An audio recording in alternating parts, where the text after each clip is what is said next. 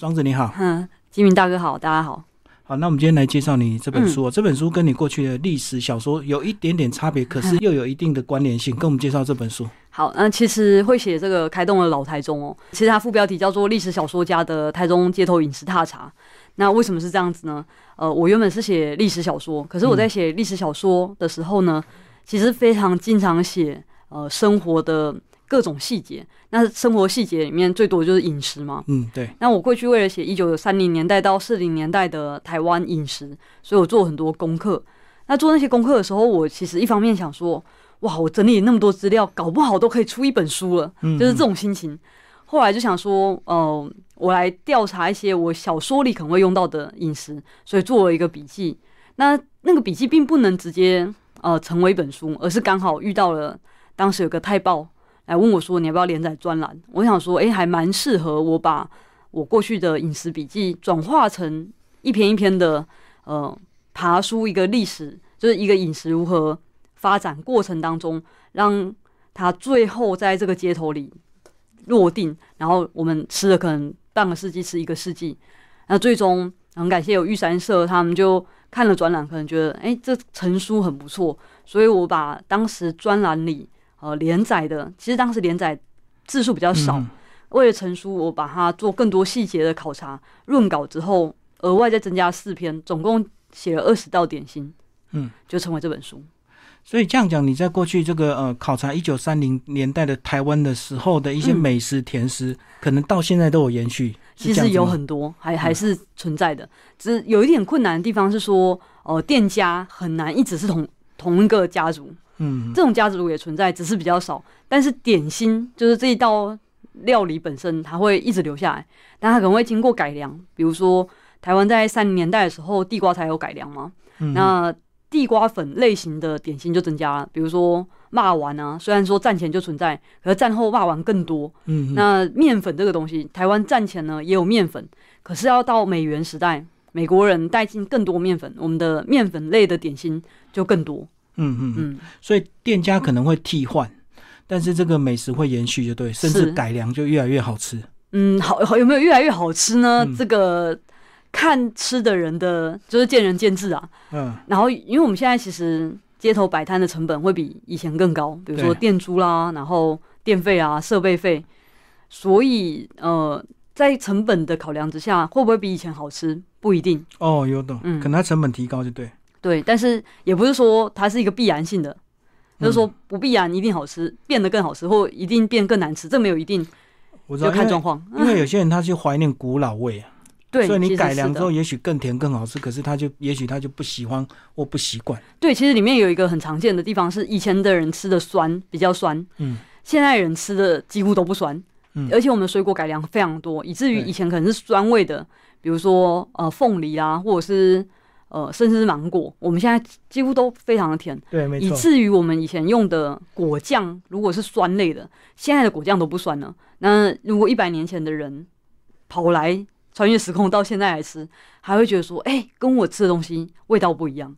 嗯，所以我们其实现在普遍有很多东西变甜，但是也有一个地方要改良，是日本时代呢，日本人吃的点心非常甜，就好像我们现在去日本吃喝果子，对我们觉得很甜，然后。台湾人吃没那么甜，所以反而战后改良的时候，把甜的砂糖的部分拿掉一些，没那么甜了。嗯，我知道。而且这几年因为健康，所以很多甜的东西又开始又开始标榜不甜，对太甜了。没错，没错。像其实我里面有写到一个天天馒头，天天馒头是油炸的红豆馒头。那我们台湾人讲馒头，会常常想到没有馅料的。而日本呢，讲馒头是里面包馅，嗯，所以他讲的天天馒头是日本馒头拿去油炸，那他们里面包的是红豆馅。这个红豆馅在战前，呃，他们第一代在战前跟日本人学的时候是很甜的，是。然后战后第二代才开始改良它。一九四九年第一代跟日本人学了以后，他就已经有改良，在台湾摆的时候，呃，稍微调调整过甜度。第二代调整的更多，嗯，所以现在吃。其实我们现在去吃会觉得甜，但是以前更甜，就这样。所以他直接吃，他没有在沾那个炼乳嘛？我知道很多炸馒头都喜欢沾炼乳这样子吃。哦，那是我们炸银丝卷会这么说。其实银丝卷没有包馅，嗯，所以我们会额外再沾东西。可是天天馒头它本身里面就是包红豆馅，所以它没有沾任何不管是调味料或者是酱料都没有。嗯，而且它价钱是不是很实惠啊？它现在就是一个五块，它大概是一个五十元硬币大小。嗯可是呃，我们现在觉得便宜，但他刚开始在一九四九年街头摆的时候呢，呃，它应该是嗯，我忘记我有写，就是五角左右，但是那个时候是很贵的，嗯嗯，这给都市人吃的街头点心。所以它是那时候很流行的东西啊，所以它一定有它的一个价钱，就对。嗯，它那个也很难说是流行，因为我们今天来看嗯台中，只剩这一家在卖，嗯，所以恐怕没有多流行。然后，可是我们看到馒头、嗯做馒头的很多啊，都标榜手工馒头，可是嗯，标榜炸馒头的就比较少。因为它的发展脉络不一样，因为天天馒头是从日本那里学的和果子嗯，改良成炸的，哦。可是台湾战后的一批馒头其实是从外省族群来，对对，然后对面食类，所以它那个馒头都是包，就是含不包馅，包馅就叫馒头，对，包馅就叫包子了，对，因为他们就是要吃加稠霸嘛，对啊，所以那个馒头又大，然后又嗯，对，吃的很，就吃一个就饱了。是是是。好，那跟我们介绍几家比较特别的好不好？好，那这个都是嗯现在还在经营的店面嘛？对，其实我现在里面放的都是经，目前都甚至是经营两代或三代以上，基本上都要两代到三代。呃，这么选择一个原因是，我认为，呃，如果你同一间店同一个家族传承，它比较有机会保留老配方，而即使它改良过配方，它其实可能还是知道最传统的配方是什么。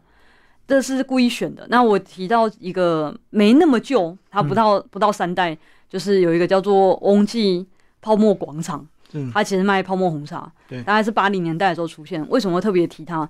因为它跟台中的整个发展脉络非常呃紧密结合。是因为台中为什么这本书叫《开动了老台中》？是第一个，我们吃饭的时候会说，哎，开动了。嗯嗯第二个是台中市这个城市呢，它是在一九零八年，就是我们有一个纵贯铁道全贯通，就是从基隆开通到高雄。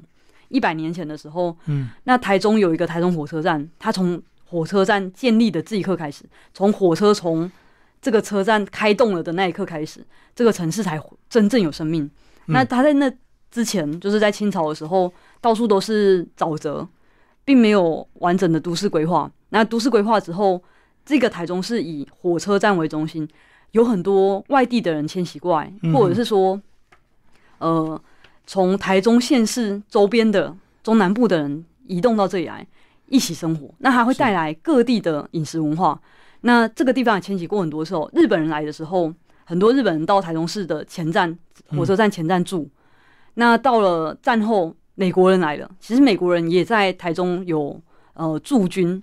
那很多人都想说，在清泉岗，其实台中市也有一个地方叫美村路，嗯，那美村路是美国，呃，有人说它是美国眷村，所以叫美村路。嗯美村路上呢有一个美军招待所，还有一个叫美谊游泳池，就是美国的美友谊的谊美谊游泳池，很多台湾老台中人都去过那个游泳池，所以这条路呢，它就你看。同样的一个区块，因为族群变动，对，日本人来了，日本人走了；美国人来了，美国人走了。嗯嗯我们现在又有东协广场哦，有好多移工进来，有缅甸人、越南人、泰国人，不知道他们什么时候会走，可是痕迹会留下来。那我讲泡沫广场，泡沫广场受到美国影响蛮大的，就是第一，泡沫红茶跟古早味红茶最大的差异在哪？很多人会觉得说是那个雪克杯吧，其实不是哦，配方里面的糖不一样。古早味红茶用的是蔗糖，就是我们以前传统的砂糖。可是八零年代的时候，我们从美国那里学到了一种东西，叫玉米糖浆，就是果糖。这种高果糖在现在会说啊，那吃那个不健康，健康吃砂糖比较好一点。那可是，在当年高果的，就是这种果糖类啊，玉米糖浆这种非常先进高科技的东西，是我们从美国那里学来的。我们觉得这个文明，这个进步，那美国引进的时候，台湾还没有人会做，直到台湾人自己也量产之后，刚好接上泡沫红茶，嗯嗯，这个血脉，所以泡沫红茶诞生的这一刻，是因为有果糖的关系。而且它果糖是不是因为省成本了，所以才会大量的用？现在手摇杯几乎都是对，没。错，现在其实果糖比较便宜。嗯那泡沫红茶店又是跟都市快速的年轻人的追求新意的这样的东西结合在一起，所以他们再加上雪克杯这样的一个形象，就会觉得哇，好新潮。当时是怀抱这种心情，好都市化。然后我们在这里喝这个泡沫红茶是第一个起点哦。后来又出现珍珠奶茶嘛，嗯。那珍珠奶茶是又再加入了一样是从美国来的奶精，嗯，很多人会提到珍珠奶茶是跟美军有关，但很少人提到泡沫红茶，其实是因为忽略掉泡沫红茶用的这个果糖。嗯。那泡沫红茶店呢，就这样子，在几度就是大家经济也相当的蓬勃发展，然后在都市大家有在这里游憩的需求、社交的需求，于是就有很多泡沫红茶店，大家在这里呃，过去可能会在冰果市，但到了八零那种蓬勃发展时代呢，冰果市已经不足够容纳这些人口，对是社交的需求，打牌啊。然后有的店会说不可以打牌、啊，打牌、啊、或打屁聊天讲三四个小时的话，那种就会到泡沫红茶店了。对啊，而且以前早期没有禁烟了，所以很多人喜欢在那边是没错，然后他会从店家一路摆到外面来嘛，骑楼那边对，去。骑楼啊，甚至所以它叫翁记泡沫广场，它真的就像一个广场一样。你其实现在已经没办法抽烟了，但是以前就是外面很多人在抽烟，对，而且现在比较不容易摆到骑楼整个满满的了，呃哦因为法规的关系对马上就会有人检举。对，然后因为像泡沫红茶，它还结合到一个就是点心，它可以加、加入一些呃台式的，比如说卤的卤味，卤味或炸的，对，然后甚至是后来又发展出来呃小火锅。的那嗯种酒精膏对去煮的小火锅，所以其实这这本书里面还提到另外一个叫季亭泡菜锅。季亭泡菜锅一开始他们是摆摊子，九零年代的时候摆摊子卖红茶的，嗯嗯，可是后来他们也做了泡沫广场，这样就是泡沫红茶店，大家进去吃东西嘛，你聊天聊三个小时肚子，会饿。对，嗯那你准备什么东西吃？可是季亭他就只供一个东西，就是那个小火锅，他就不卖什么卤味，不卖什么炸的东西，只卖小火锅。结果小火锅卖红糟翻过来，反而以季亭小火锅的名字，季亭泡菜锅，对，嗯走红。所以现在人家讲到季亭呢，没有想到季亭的饮料，只想到他的小火锅。对，而且会，我觉得会这个引发小火锅的热潮，是因为它方便好准备，然后它也不用煮，反正就是生的，让你自己去煮就对了。对啊，而且酒精高又不需要像我们以前吃什么石头火锅或者是沙茶火锅，我们一定是准备一个瓦斯炉，嗯就是下面接一个瓦斯桶。这个其实设备费不不便宜耶，可是酒精高就不用了，你锅子小，导热快，你酒精膏烧完就煮熟，大家立刻就吃了。嗯嗯嗯，也不太需要再加就对了，刚好就吃完了。对啊，有也也是有人会加啊，但是其实就是差不多可以煮完。这个是街头智慧的展现，在省成本上面可以看得出来，其实街头上的点心呢，在成本精算上非常强。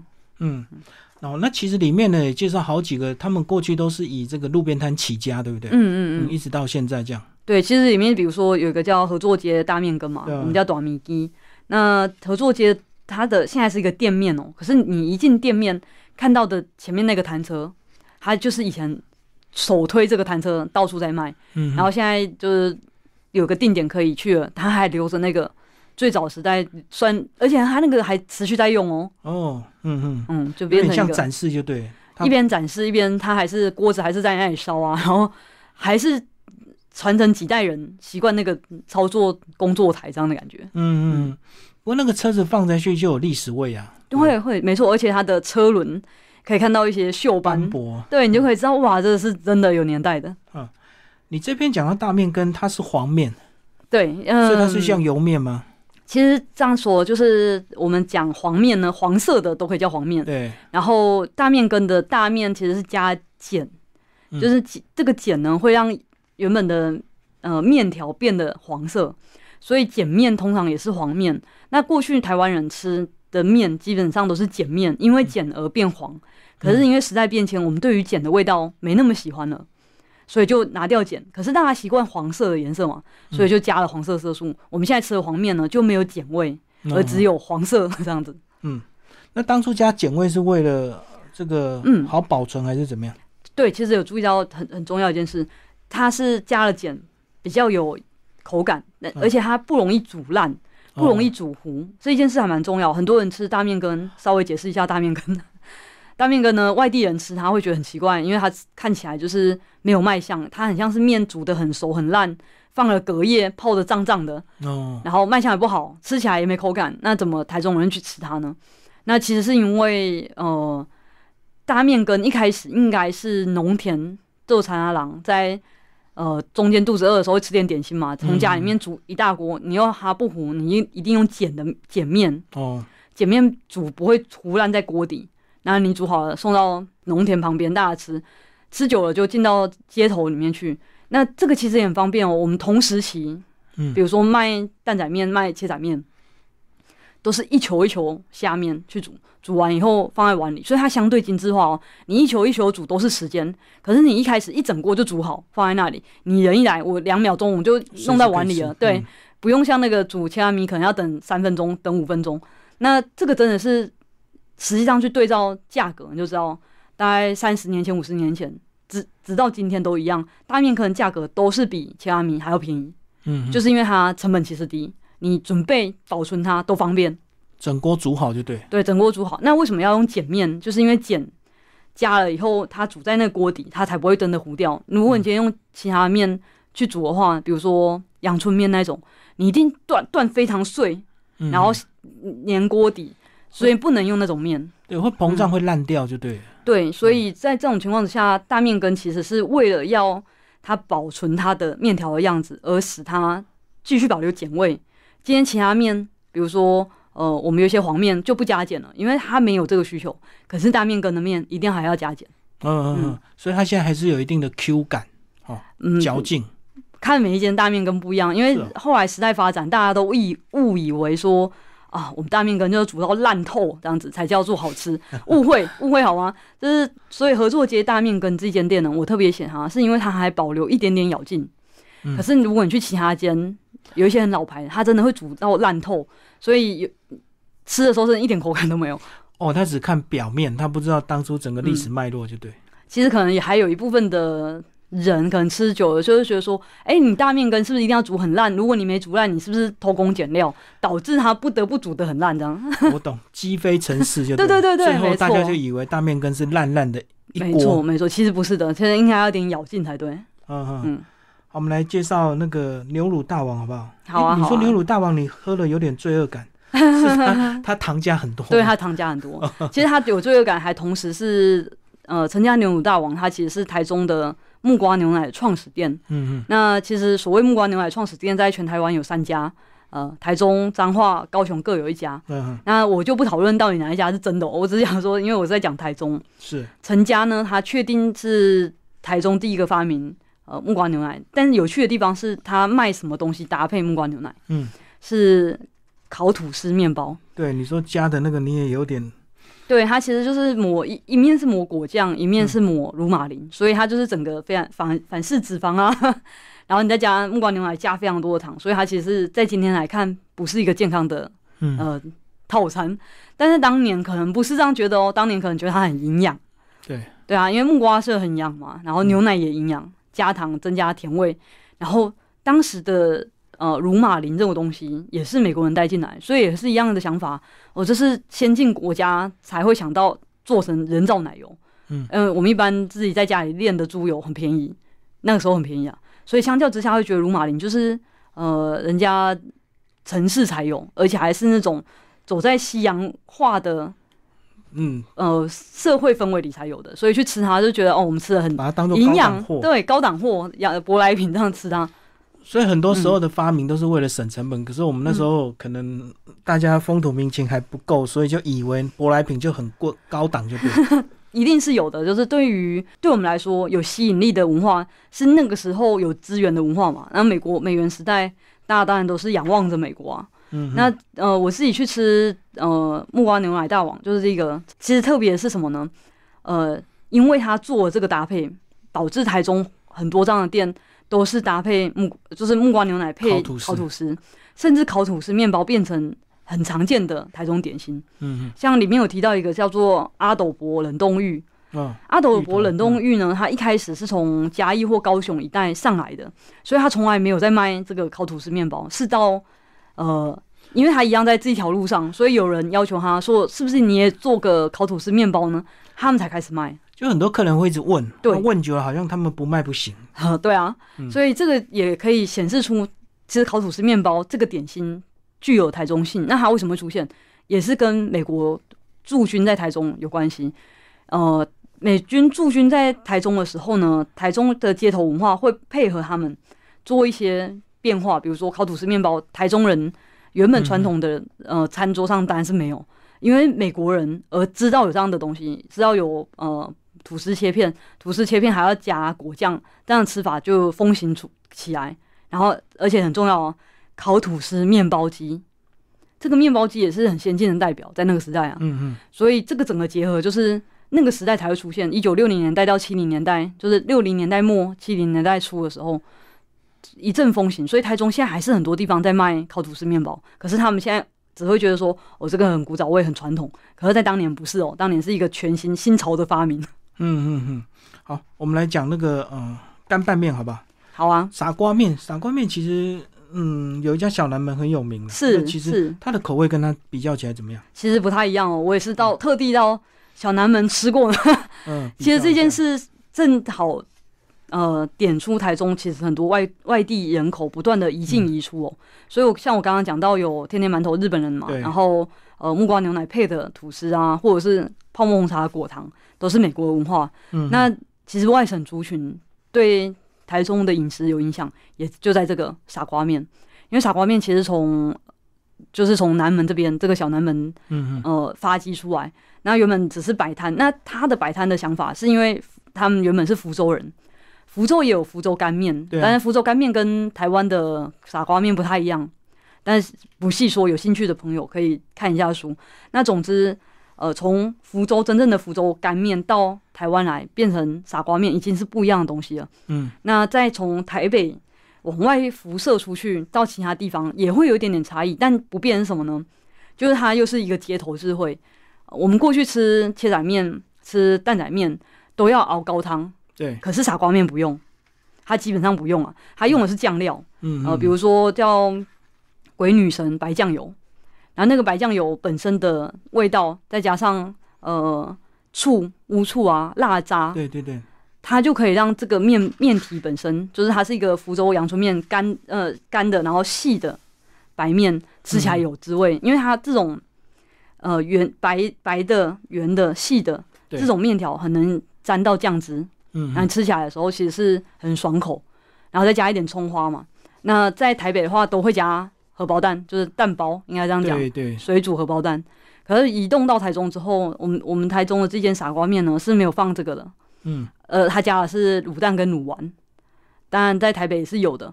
就是说，它其实这一点很特别。如果你有卤蛋跟卤丸，照说你也可以卤肉燥，可是他们是不会在傻瓜面或福州面里面放肉燥的。这也揭示说，原本福州面它就是一个完全透过酱料来调配就可以完成，因为它可以减少很多成本，对酱料非常好保存。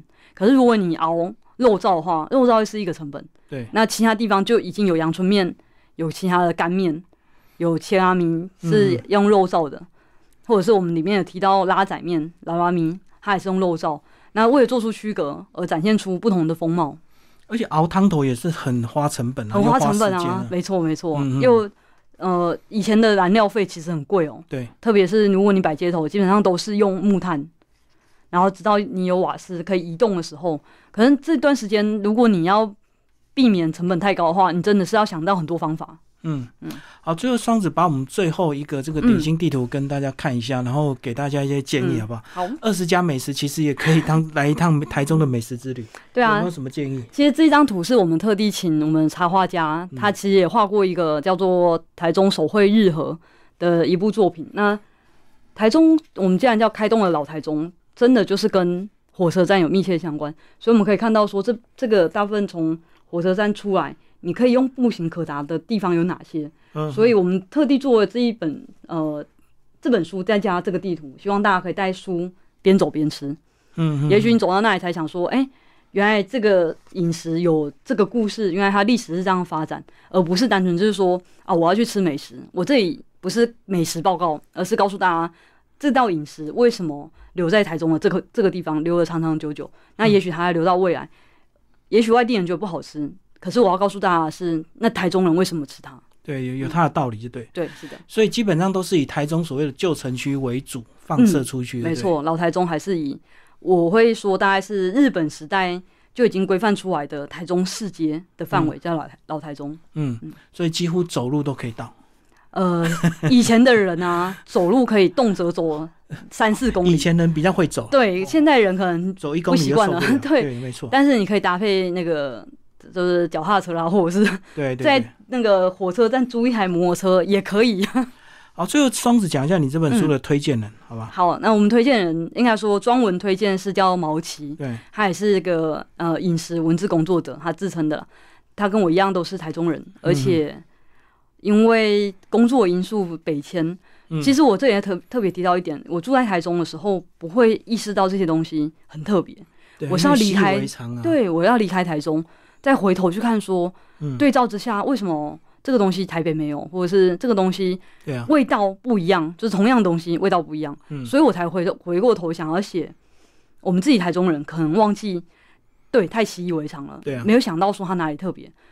我想要让我们台中在地人自己也知道，重新认识它，然后也让外地人来看说，原来台中有这些东西很有意思，所以嗯。特地写这个。那毛奇呢，跟我一样都是从台中北迁之后，我相信他也对台中有很多记忆啊。他的序，他那篇文章就有讲到说，台中的味觉就是他对其他食物的基准点了。嗯嗯，我觉得人都是这样。那我也会透过这个想要跟大家说，也许你有家乡的那个你的味觉的基准点。